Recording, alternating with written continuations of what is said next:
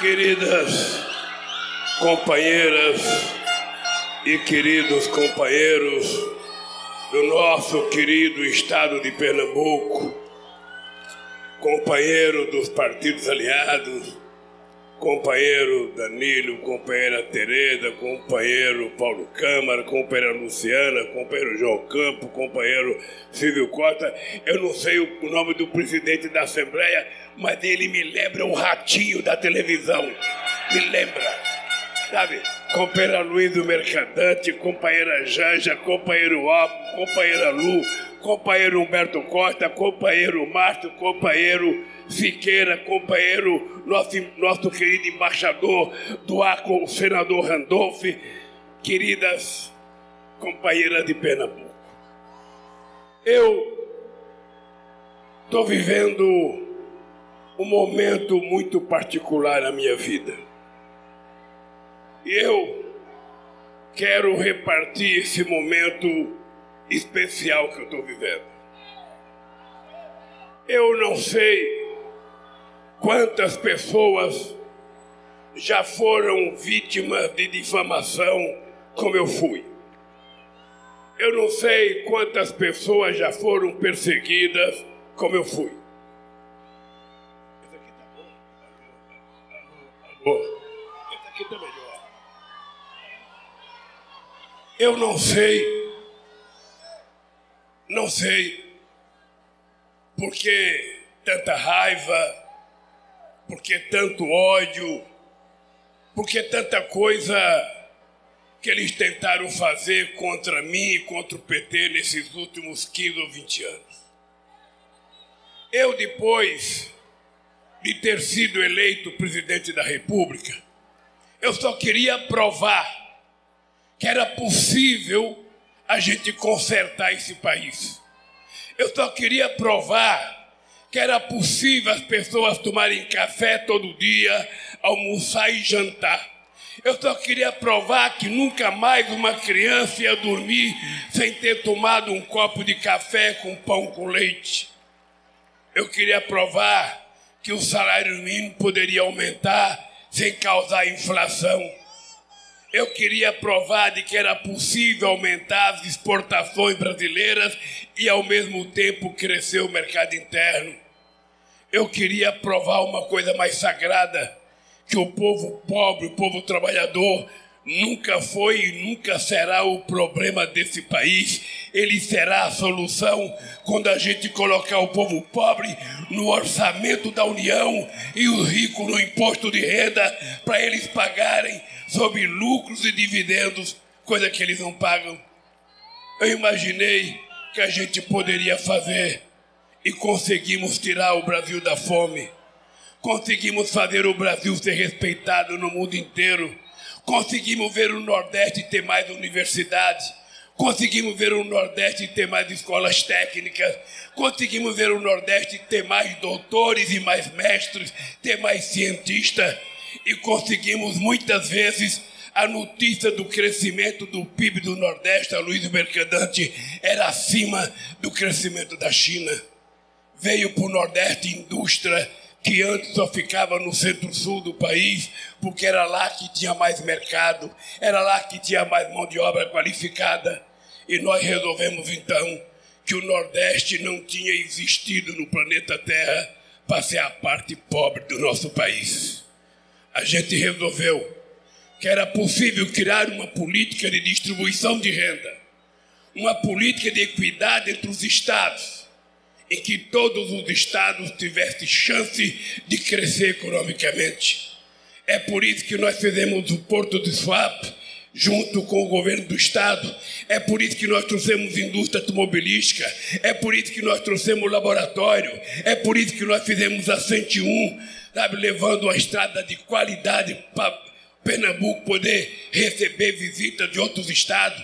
É por isso que nós começamos a fazer a Transnordestina, que lamentavelmente ela ainda não ficou pronta por sacanagem que fizeram contra nós, porque era uma empresa privada e que trataram de criar confusão o tempo inteiro. Fizemos a transposição do São Francisco, que desde 1846 se tentava fazer e ninguém tinha coragem. E nós colocamos no papel, e colocamos cimento, e colocamos areia, e fizemos o canal, e colocamos a água do Rio São Francisco para levar água para 12 milhões de pessoas que moram no semiárido.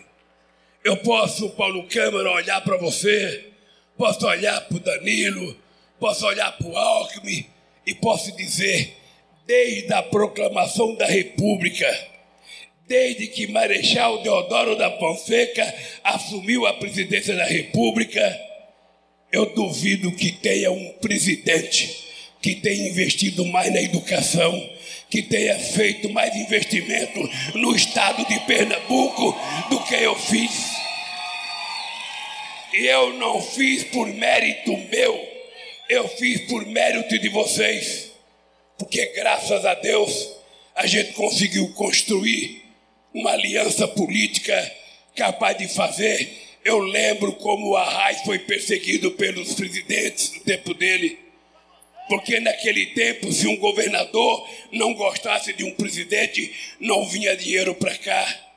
E o Alckmin foi governador de São Paulo a gente foi adversário, mas eu nunca deixei de tratar São Paulo com respeito, porque qualquer divergência que eu tinha com o Alckmin não poderia prejudicar 46 milhões de trabalhadores e de gente que mora em São Paulo.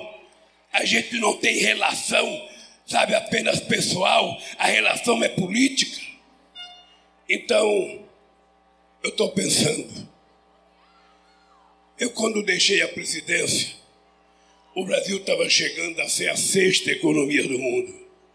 Aqui no Nordeste, eu lembro que no Ceará, o governador me contou que ele teve que recolher 8 mil jumentos abandonados no estado do Ceará, porque o povo estava querendo comprar um carrinho, o povo estava querendo comprar uma moto.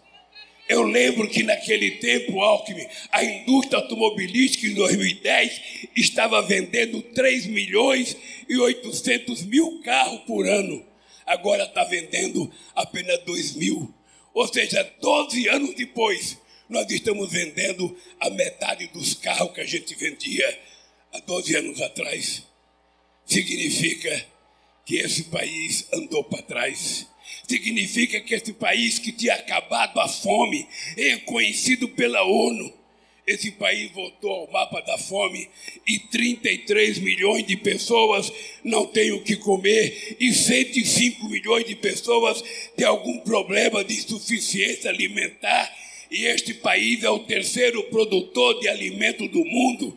Esse país é o maior produtor de, de proteína animal do mundo. Entretanto, o que a gente vê na televisão são mulheres na fila do açougue para pegar um desgraçado do osso, para ferver na água e colocar tempero para fazer uma sopa. O que a gente está vendo é o povo comendo carcaça de frango, pé ou pescoço, porque não pode comprar mais um peito ou uma coxa.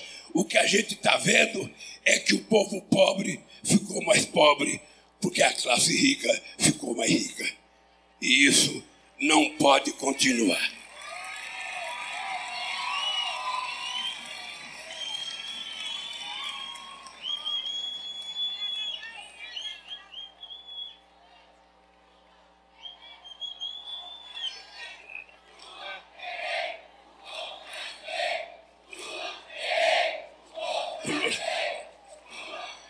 O Lula, guerreiro do povo brasileiro, tomou um banho de água aqui. Bem, companheiros, eu, eu que saí da presidência da República por causa da generosidade de vocês, com 87% de bom e ótimo, eu não pensei em voltar à presidência da República. Eu não pensei, porque eu acho que muita gente pode ser presidente da República. Mas eu fiquei pensando: qual o direito que eu tenho de me negar a voltar a cuidar do meu povo? Qual? Qual o direito que eu tenho de ficar em casa, sabe, cuidando da minha janja, cuidando dos meus filhos, dos meus netos e da minha bisneta? Qual o direito que eu tenho de ficar em casa se tem milhões de pessoas que voltaram a não ter o que comer? A gente não via mais no Brasil criança pedindo esmola nas ruas. A gente não via mais pessoas pedindo alimento nas ruas. As pessoas tinham arrumado emprego, as pessoas tinham ido para casa, as pessoas tinham se encontrado. E tudo voltou a ser uma desgraça na vida do povo pobre desse país. Tudo voltou.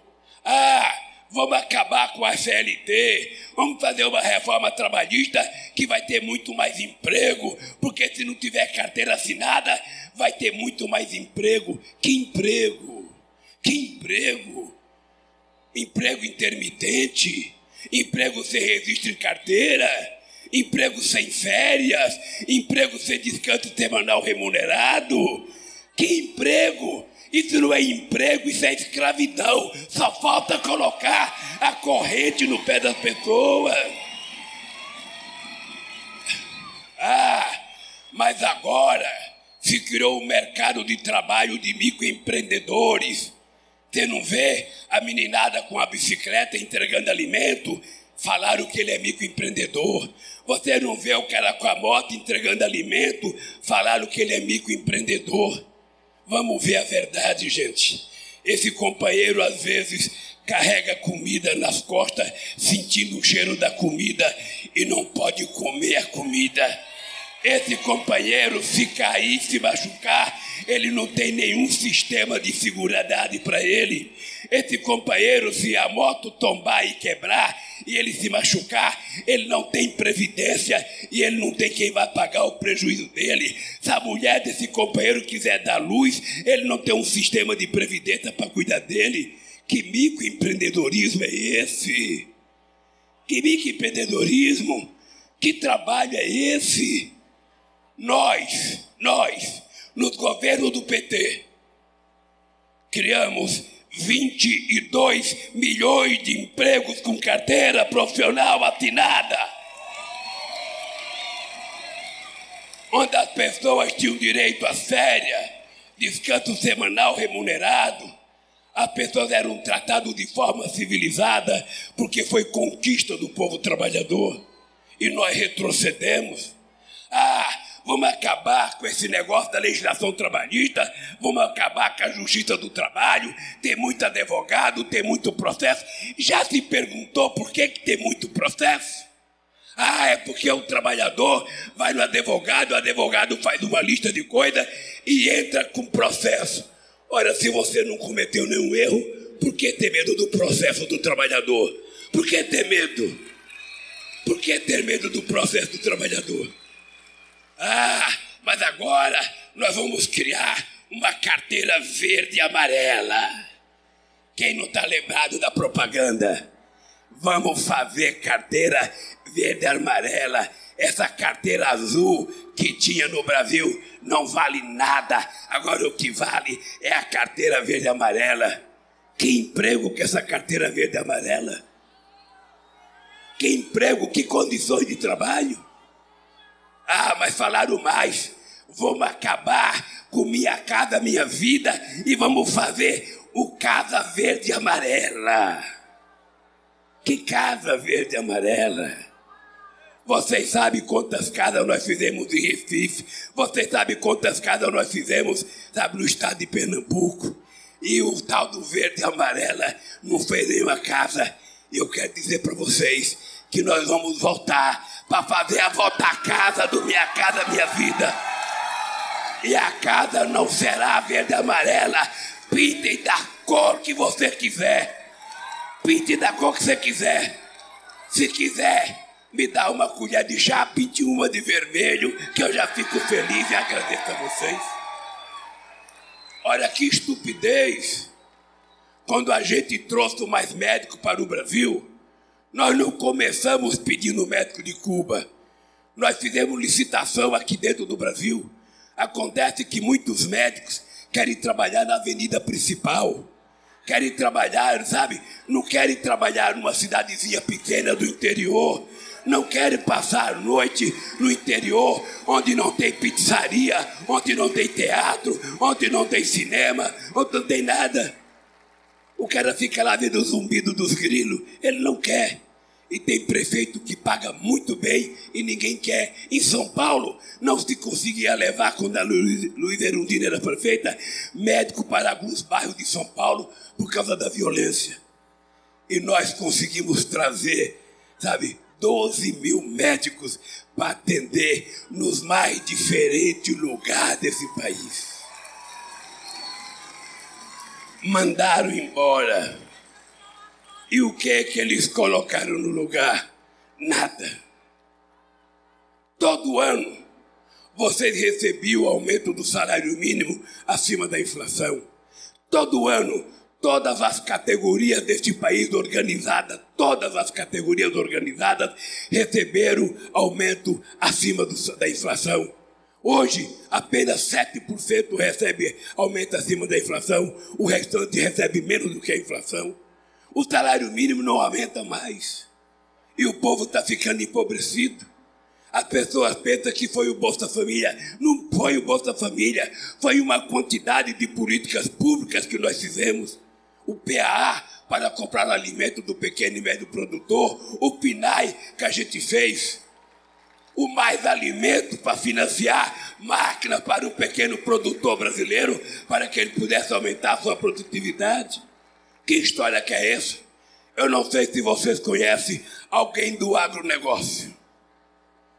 Se alguém de vocês conhecer, ou aqui atrás, se alguém conhecer alguém do agronegócio desse país, desses que estão comprando arma, desses que dizem que não gosta do PT, desses que dizem que não gosta do Sem Terra, perguntem para eles quem é que fez mais bondade para o campo agronegócio, se foi o PT ou foi esse genocida que está aí. Esse genocida não fez absolutamente nada aquelas máquinas grandes que vocês veem na televisão, quando vocês assistem um programa rural, aquelas máquinas do tamanho desse salão, colhendo algodão, colhendo milho, colhendo soja, aquelas máquinas, no nosso tempo, era financiada a 2% de juro com 3 anos de carência. Hoje eles pagam 18% de juro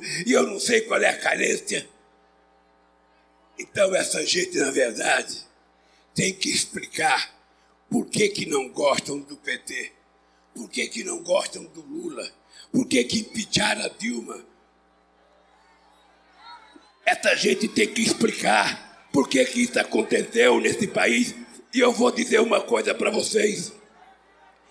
O problema deles não é o sem terra, porque eu tenho dito que o sem terra, até pedi para um deles me mandar Quantas fazendas o Sem Terra invadiu que era produtiva? Porque o que o Sem Terra fazia era invadir terra produtiva, improdutiva, via para o governo e ainda o governo tinha que pagar. O governo tinha que pagar a terra para o fazendeiro, porque ninguém estava comprando terra, era só o governo que comprava terra. Então, qual é o mal e qual é a bronca que essa gente tem da gente? Eu vou dizer para vocês aquele companheiro que falou: vem cá, doutor. Vem cá, doutor. Vem cá, vem cá, porque se. Vem aqui, porque se me der um piripaca aqui, você já me socorre aqui.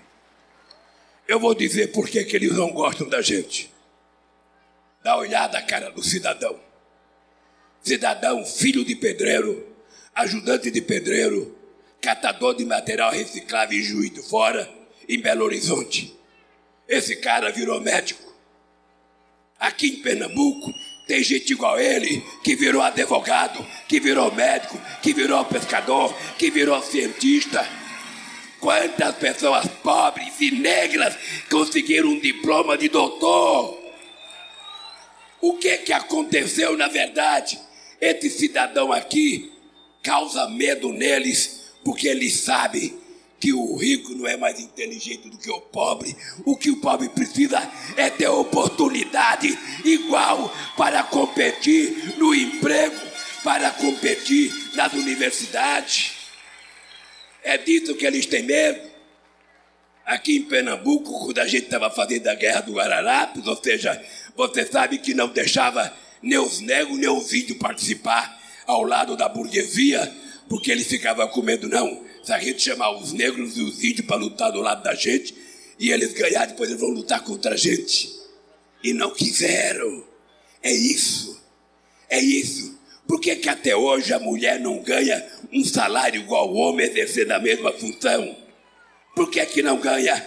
É porque o homem é machista e ele tem medo de ser inferior à mulher. Ele não gosta de ser inferior à mulher.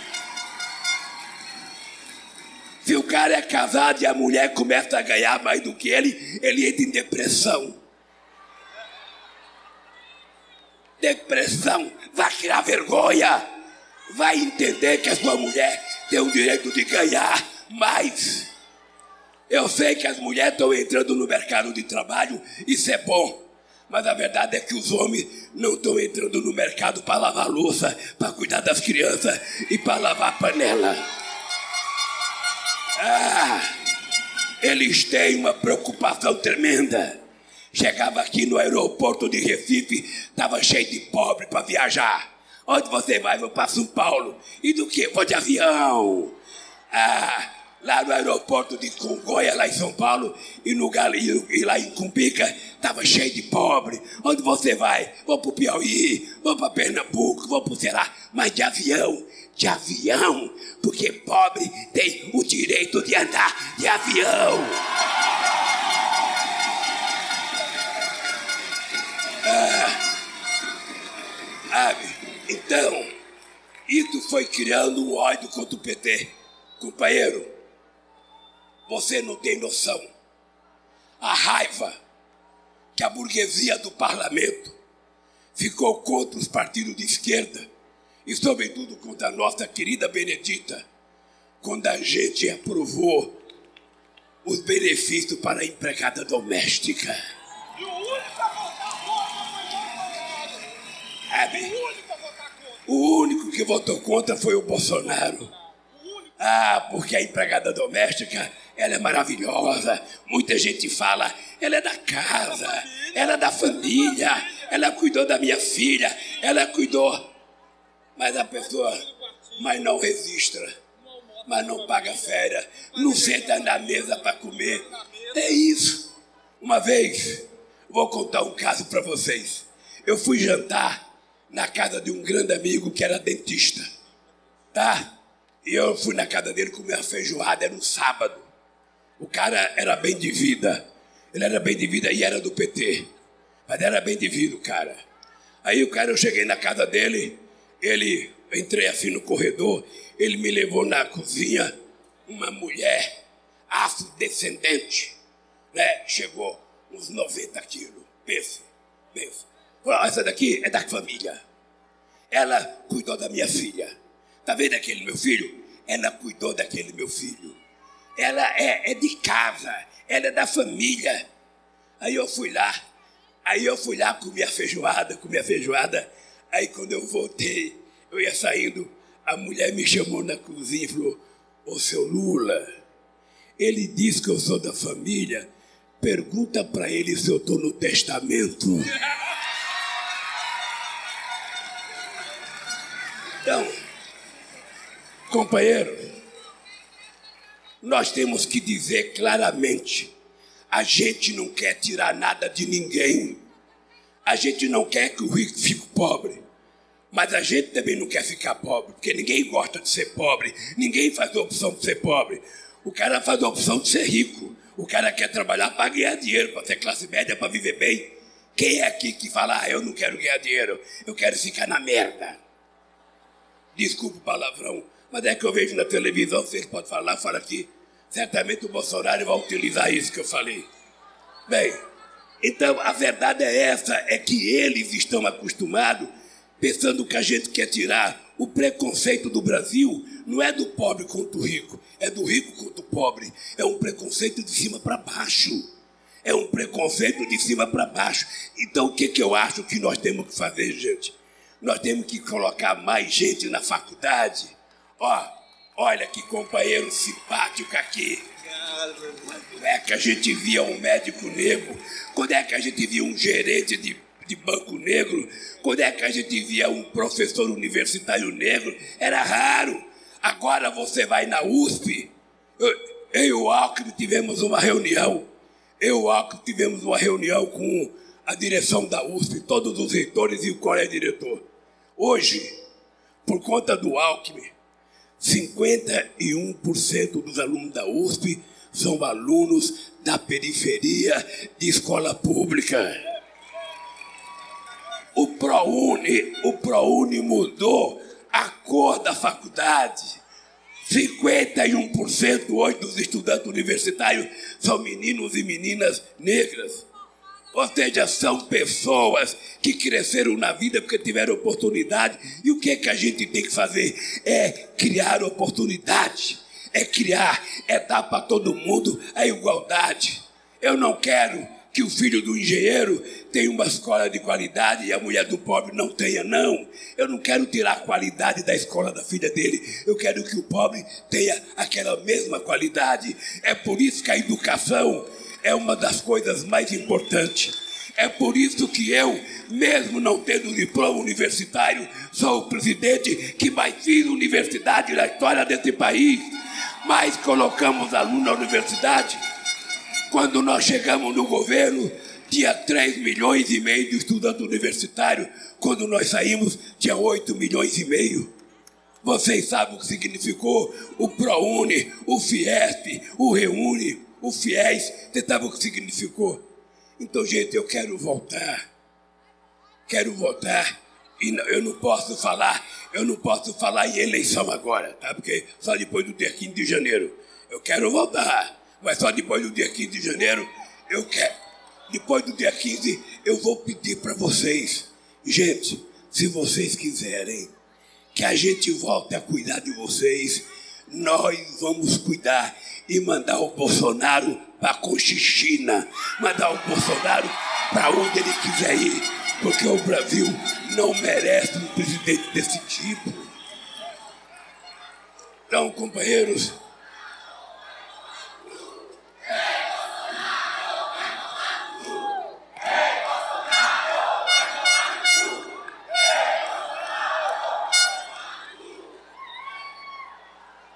Ô, gente, eu, eu fico muito emocionado quando eu falo isso, porque a coisa mais extraordinária na vida é a ascensão das pessoas. Sabe, ninguém, ninguém nasce e faz opção. Ah, eu quero comer feijão puro todo dia. Eu quero tomar café amargo sem açúcar todo dia. Não, gente, eles pensam que a gente gosta de coisa ruim eles têm que saber que nós gostamos de coisa boa. Nós queremos comer do melhor, vestir do melhor, nós queremos passear do melhor, nós queremos visitar o mundo. É isso que nós desejamos. Nós queremos ter uma casa, nós queremos ter um carro, nós queremos ter um computador, nós queremos ter celular, nós queremos poder fazer aquilo que nós temos direito de fazer. Afinal de contas, tudo que é produzido nesse mundo é pelas suas mãos. Então nós temos o direito de ter, querer aquilo que a gente produz. Então, gente, eu quero falar para vocês que eu já tenho 76 anos de idade. Eu já poderia estar descansando. Agora, vocês viram que eu encontrei uma uma mulher, uma mulher, e nós se gosta. Nós se gosta. Nós estamos parecendo o Juventino e a Juma. Está ali, ali. Nós estamos ali, sabe? Então, eu poderia falar, não, agora eu vou viver a minha vida com a Janja, não. Ela vai ter que vir comigo, porque essa luta não é minha. Essa luta é do povo brasileiro. E eu quero dizer para vocês que eu nunca tive com tanta vontade como eu estou agora. Eu quero voltar e quero governar esse país olhando na cara do povo mais humilde, do povo mais sofrido, porque esse país tem que respeitar. As pessoas vão votar a comer decentemente, a ter emprego decentemente, a se vestir decentemente. Ninguém tem que andar de cabeça baixa. E vocês de Pernambuco sabem o que isso significa nesse estado, a quantidade de luta que esse povo fez. E eu queria terminar dizendo uma coisa para vocês. Vocês sabem que as eleições vai ser só. Mas eu queria terminar dizendo para vocês uma coisa. Eu vou vir várias vezes aqui. Várias vezes aqui. Mas eu quero que vocês saibam que no estado de Pernambuco o meu candidato a governador tem nome e é o companheiro Danilo, do PSB, que nós estamos apoiando. Eu sou da terra, eu sou da, eu sou da época que a gente fazia acordo no meio do bigode. E nós vamos ganhar as eleições aqui, vamos ganhar a presidência, para a gente começar a revolução mais pacífica desse país. Portanto, companheiros e companheiras, um beijo no coração, um abraço e até a próxima visita ao estado de Pernambuco.